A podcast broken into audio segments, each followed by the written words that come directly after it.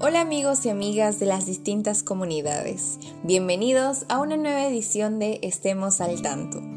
Hoy, como todos los miércoles, les traemos nuevas noticias en el mundo. Criaderos de trucha retomaron su producción en zona afectada por derrame de zinc en Canta.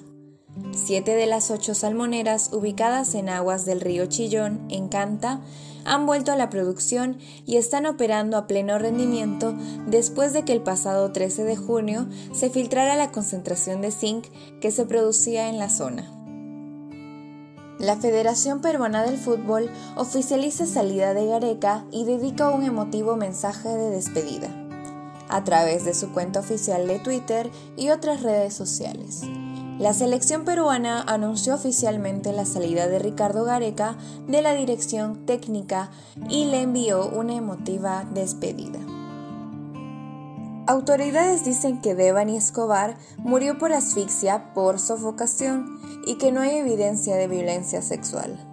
Las autoridades mexicanas anunciaron hoy que tras una nueva investigación realizada por tres médicos forenses sobre la muerte de la joven, se determinó que murió por asfixia y que su cuerpo no fue objeto de violencia sexual.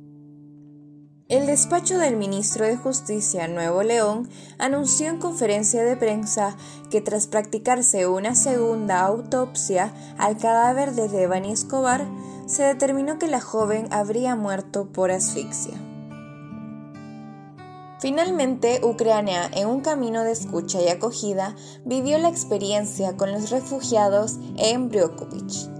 Desde el comienzo de la guerra, los sacerdotes de la Basílica del Monasterio de la ciudad ucraniana brindaron sus instalaciones a quienes se vieron obligados a huir.